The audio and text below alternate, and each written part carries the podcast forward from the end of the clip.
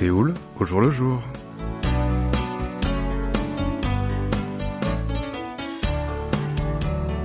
Bonsoir à toutes et à tous et merci de nous rejoindre pour cette nouvelle édition de votre magazine de société Séoul au jour le jour.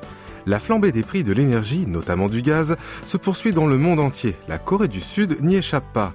La semaine dernière, de nombreux ménages sud-coréens ont été surpris en recevant leur facture de chauffage pour la consommation de décembre.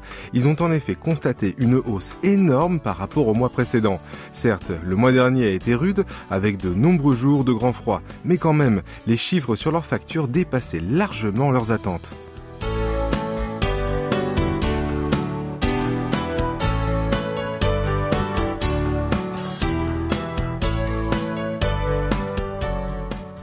Un salarié, trentenaire du nom de Kim, qui habite dans un appartement de 70 mètres carrés à Séoul, a été abasourdi par le quasi-triplement de sa facture de gaz, qui est passée de 69 000 won, soit 51 euros, en novembre, à 187 000 won, soit 139 euros en décembre. Dans un complexe d'appartements, situé dans le sud-est de la capitale, les agents du bureau administratif ont été submergés par les appels téléphoniques des résidents qui se plaignaient ou contestaient leur facture de chauffage pour décembre, qui affiché des hausses de plusieurs dizaines de pourcents comparées au mois précédent. Ils ont essayé tant bien que mal de leur fournir des explications, mais sont difficilement parvenus à apaiser leur colère. Dans un autre complexe d'appartements à Yongin, en banlieue de Séoul, le personnel administratif a diffusé à plusieurs reprises des annonces sonores à l'attention des habitants pour leur indiquer qu'il n'y avait aucune erreur sur les factures de chauffage qu'ils venaient de recevoir. En Corée du Sud, les prix de gros du gaz en ville sont fixés par Korea Gas Corporation ou KOGAS en fonction des coûts d'importation du gaz naturel. Et sur la base de ces montants, les collectivités locales déterminent leurs tarifs des consommateurs en prenant en compte les coûts de la fourniture. L'année dernière, le prix de gros du gaz urbain ont augmenté à quatre reprises. Avril, mai, juillet et octobre, pour une hausse totale de 42,3% sur un an, soit 5,47 won ou 0,4 centimes supplémentaires par mégajoule. Selon les autorités, cette augmentation a été inévitable en raison de la flambée des cours internationaux des énergies accentuée par la guerre en Ukraine, ainsi que des déficits accablants des compagnies énergétiques du pays. En outre, tout au long du mois de décembre, la vague de froid a poussé les Sud-Coréens à augmenter leur consommation de chauffage, d'où les factures salées qui ont surpris de nombreux habitants du pays ces derniers jours. Sur les réseaux sociaux et les forums communautaires, les internautes partagent leurs astuces pour réduire leur consommation d'énergie.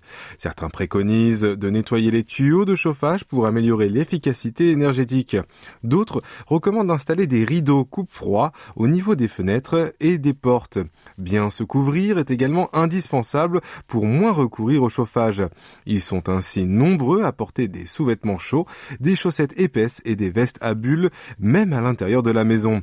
Cela étant, tout en poursuivant leurs efforts pour limiter leur consommation d'énergie, les habitants du pays du matin clair craignent déjà de recevoir leurs factures de janvier qui leur parviendront d'ici quelques semaines car ce mois-ci, le temps a été encore plus glacial qu'en décembre.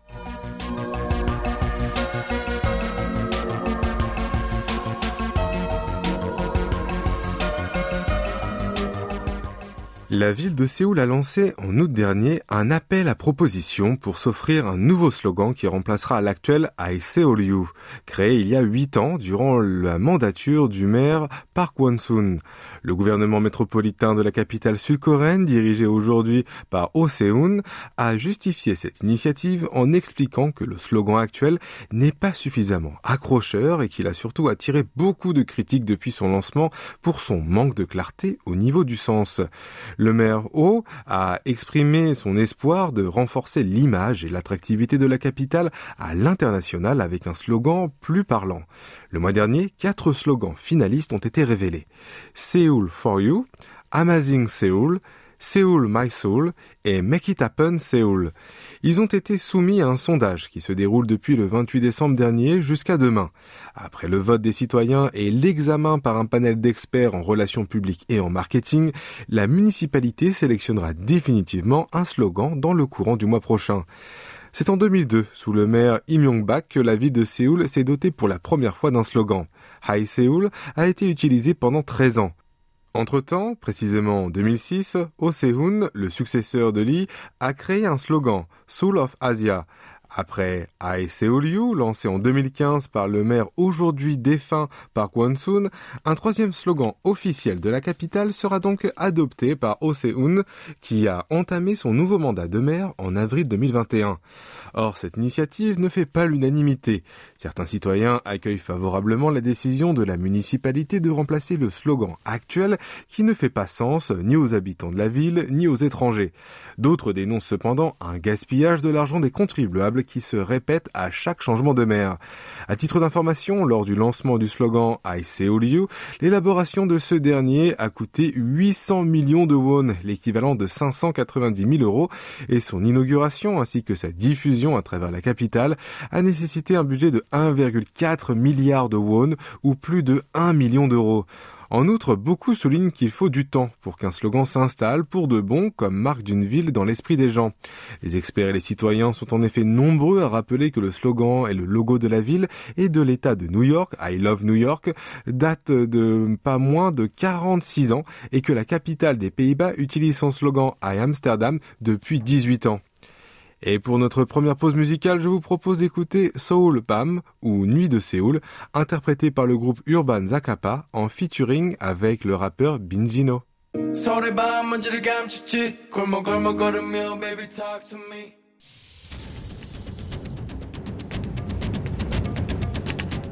Vous avez aimé, vous avez détesté, vous avez adoré. Faites-nous part de vos réactions en nous écrivant à french@ kbs.co.kr.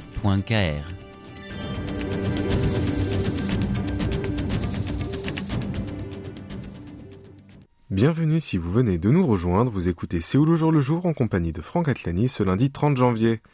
Le secteur immobilier en Corée du Sud paie un lourd tribut au marasme économique. Depuis le second semestre 2022, la demande en immobilier continue de chuter. Les agences immobilières redoublent d'ingéniosité pour s'en sortir.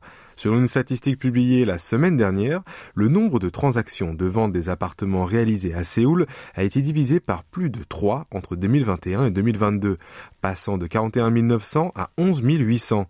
La chute est encore plus spectaculaire comparée à l'année 2020 où un total de 81 100 appartements ont été vendus dans la capitale. L'année dernière, le nombre de transactions d'appartements par mois a atteint son pic en avril avec 1745 contrats conclus avant d'amorcer sa baisse et de tomber aux alentours de 700 en novembre et en décembre. L'inflation élevée, les craintes d'une importante récession économique et la hausse des taux d'intérêt sont autant de facteurs qui expliquent le recul des ventes des biens immobiliers. Et cette baisse d'activité dans la filière met forcément en péril des agences immobilières qui, aujourd'hui, font feu de tout bois pour survivre. Nombreuses sont celles qui optent pour le concept du shop-in-shop, qui consiste à créer une boutique dans un magasin déjà existant pour toucher des revenus supplémentaires. Ainsi, certaines ont déjà aménagé un petit café dans leurs locaux et d'autres vendent dans un coin des fleurs, des billets de loto, des glaces ou même des bons pang, des gâteaux en forme de poisson fourrés à la pâte de haricots rouges qui se mangent chaud. Certains agents immobiliers préfèrent toutefois rester fidèles à leur métier, mais adoptent une stratégie de marketing plus offensive. Ils n'hésitent pas à aller dans la rue ou à faire du porte-à-porte pour distribuer des prospectus ou encore à rendre visite aux investisseurs potentiels. Ils savent qu'ils ne peuvent plus attendre que les clients viennent à eux, mais qu'ils doivent les chercher eux-mêmes. Pour réduire les coûts, certains établissements se voient malheureusement contraints à se séparer de leurs employés. Pourtant, malgré leurs efforts, ils sont nombreux à avoir même du mal à payer leur loyer. Qui plus est, les perspectives d'avenir restent encore sombres sur le marché immobilier. Alors, cette situation pousse de plus en plus d'agences à fermer leurs portes. Selon l'association coréenne des agents immobiliers, le nombre de fermetures continue de dépasser celui d'ouverture depuis août 2022. L'écart entre les deux a atteint 250 en novembre dernier, où 1103 agences immobilières ont mis la clé sous la porte à travers le pays, tandis que 853 nouveaux établissements ont ouvert leurs portes.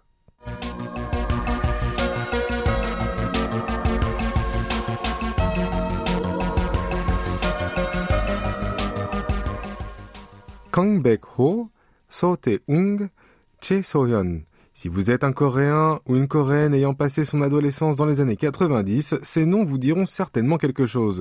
En effet, ce sont les noms des personnages qui apparaissent dans la version coréenne de la série de bande dessinée japonaise Slam Dunk. Ce manga écrit par Takehiko Inoue est publié au Japon entre 1990 et 1996 et raconte le parcours d'une équipe de basketball d'un lycée autour d'un protagoniste qui se lance dans ce sport de ballon pour épater une jeune fille dont il est amoureux.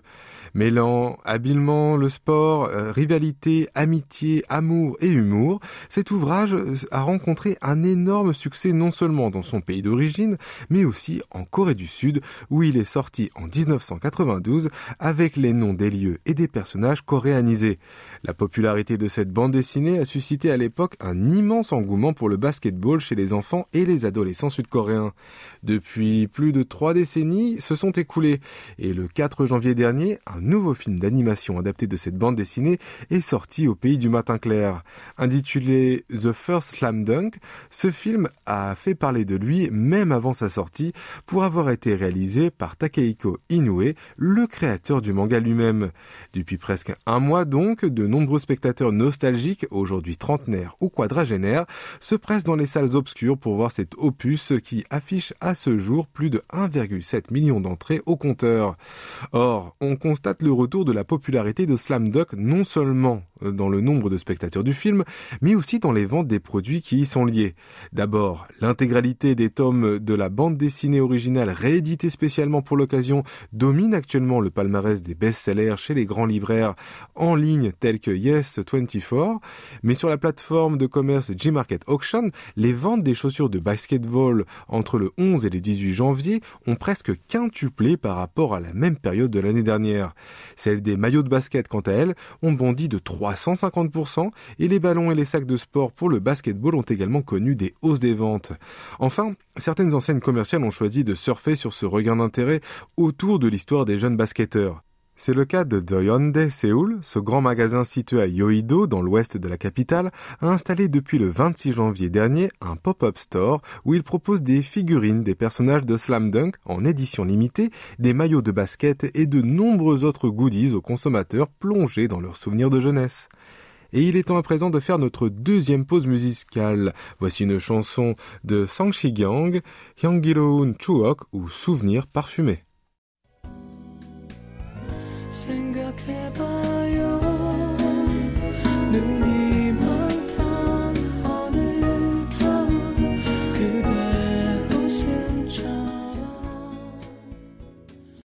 Maintenant, nous allons vous présenter un événement qui va se tenir prochainement à Séoul et qui devrait rehausser d'un cran la coopération des industries culturelles entre la Corée du Sud et la France. L'événement s'intitule Programme Industrie culturelle et créative Immersion Corée du Sud.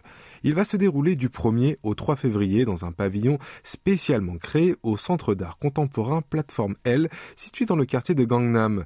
Organisé par l'ambassade de France en Corée du Sud, en coopération avec l'agence coréenne des contenus créatifs, ce programme a pour but d'accompagner les entrepreneurs français du domaine de la culture qui souhaitent se développer au pays du matin clair.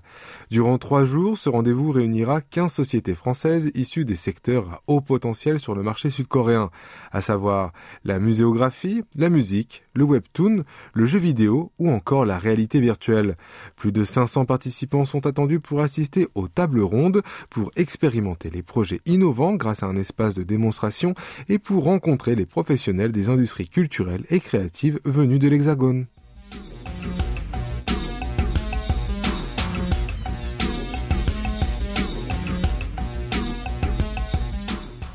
Kim Jae-woo tient un magasin de fruits et légumes nommé Lianghyun Vegetable dans un marché traditionnel situé dans le sud-ouest de Séoul. Le mois dernier, ce monsieur de 62 ans a fait son neuvième don au centre des services communautaires de son quartier, Shihung. En effet, depuis 2014, c'est devenu une coutume annuelle pour lui de faire des dons à ce centre pour aider les personnes dans le besoin. Pour cela, il a ses propres règles. Il ne retire pas d'argent de son compte en banque au dernier moment, mais il met de côté de l'argent tout au long de l'année. En effet, il dépose systématiquement toute somme reçue en liquide du premier et du dernier client de la journée dans une bouteille d'eau d'eau minérale vide qui fait office de tirelire et il ne touche à cet argent pour rien au monde. Si Kim tient autant à venir en aide aux personnes défavorisées, c'est parce qu'il a lui-même connu des, années difficiles. Il avait 5 ans quand sa famille s'est installée dans un bidonville du quartier de Shiheng dans le sud-ouest de la capitale, non loin de son domicile actuel. Tout au long de sa scolarité, il a travaillé pour aider ses parents qui vendaient des fruits et des légumes. Après avoir terminé le collège, il ne pouvait pas poursuivre ses études. Il avait besoin de gagner sa vie. Il a exercé divers métiers. Il a été vendeur de farine, de vaisselle, de kimchi, puis gérant d'un club de billard. Après de longues années de galère, il a ouvert son propre magasin de fruits et légumes dans ce coin du marché traditionnel de Euneng-namu, dans l'arrondissement de Gumcheon. Lorsque ses affaires ont commencé à aller mieux, il a eu envie de faire quelque chose pour les habitants de son quartier qui l'avaient aidé à s'en sortir. À partir du début des années 2010, il a soutenu des voisins en difficulté à droite et à gauche.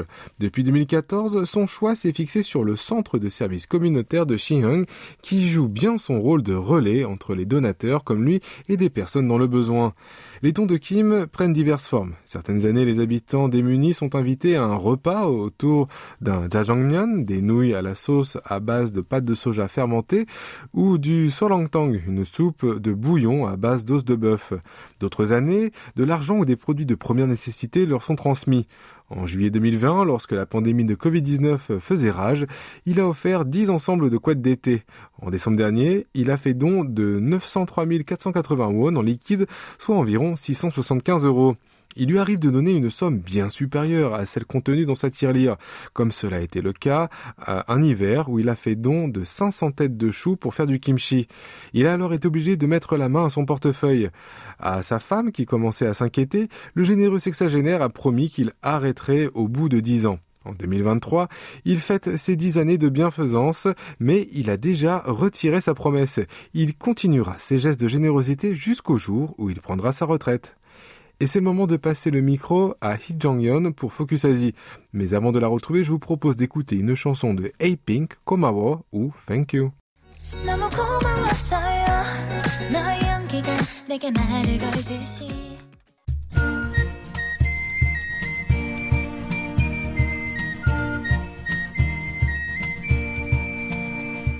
Bonjour tout le monde, bienvenue dans ce nouveau numéro de Focus Asie. L'industrie cinématographique chinoise se réjouit pleinement de la levée de la politique zéro Covid.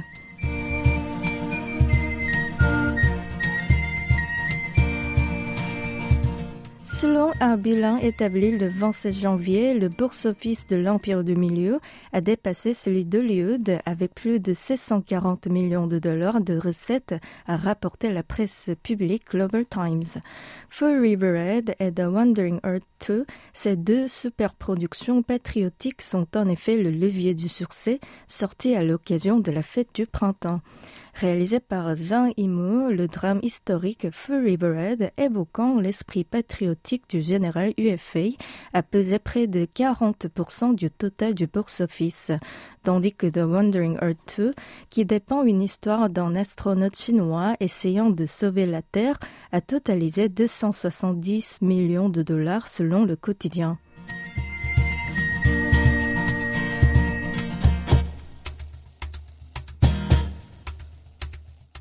Le Cambodge prête à construire sa première ligne du chemin de fer à grande vitesse reliant sa capitale Phnom Penh à Phuaphe, une ville frontalière avec la Thaïlande, a fait savoir l'agence de presse chinoise Xinhua. La capitale dispose déjà d'une ligne de 266 km allant à Sihanoukville, au sud-est du pays, avec un tronçon Phnom Penh-Phuaphe. Cependant, les deux voies ferrées construites dans les années 60 sont endommagées et leur vitesse est limitée à 40 km par heure. Les nouveaux trains circuleront à plus de 160 km par heure avec un total de 33 gares sur l'ensemble du tronçon et il faudra 4 ans pour achever les travaux. Le ministre cambodgien des Transports publics a déclaré que cette réalisation jouerait un rôle important dans la croissance socio-économique.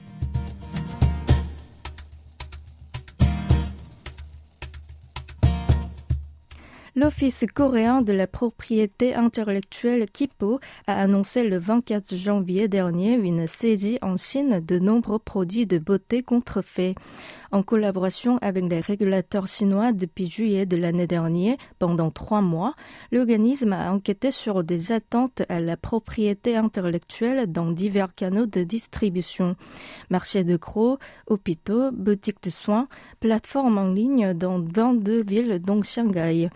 Les marchandises confisquées comprennent principalement des contrefaçons constituées à base d'acide hyaluronique et de toxine botulique et leur valeur réelle s'estime à 1 milliard de won, soit 650 000 euros. Selon Kim Si-han, un responsable du KIPO, la violation des droits de propriété intellectuelle peut entraîner une forte diminution des exportations nationales ainsi qu'affecter l'image de fiabilité des produits cosmétiques coréens. L'institution prévoit prochainement d'annoncer des mesures visant à interdire les contrefaçons qui se multiplient à l'étranger.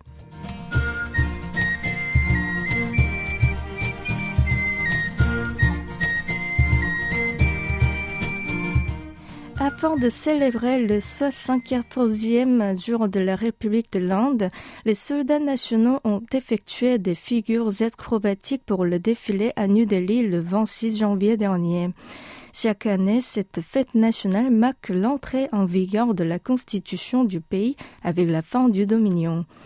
Parmi les parades, celle tenue à la capitale se déroule en effet en grande pompe en invitant des chefs d'État étrangers. Le clou de la cérémonie est donc le spectacle de l'équipe de cascadeurs à moto des quarts de pontiers indiens. Les soldats démontrent leur talent en roulant à travers des zones escarpées et font preuve d'une incroyable habileté pour réaliser des techniques sophistiquées d'équilibristes.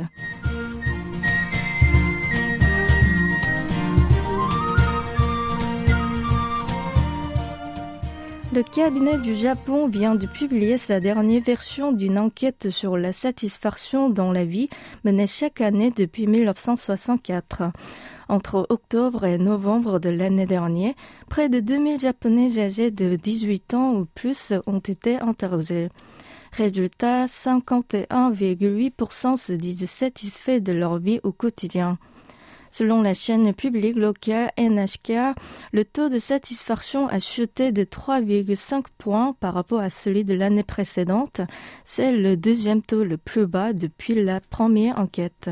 En ce qui concerne la mise en œuvre d'une politique, la réforme de la sécurité sociale était la réponse la plus courante, avec 64,5% d'interrogés. Le cabinet a analysé que le facteur principal de la baisse était fortement lié à la flambée des prix de l'énergie et de l'alimentation par la suite de la guerre en Ukraine.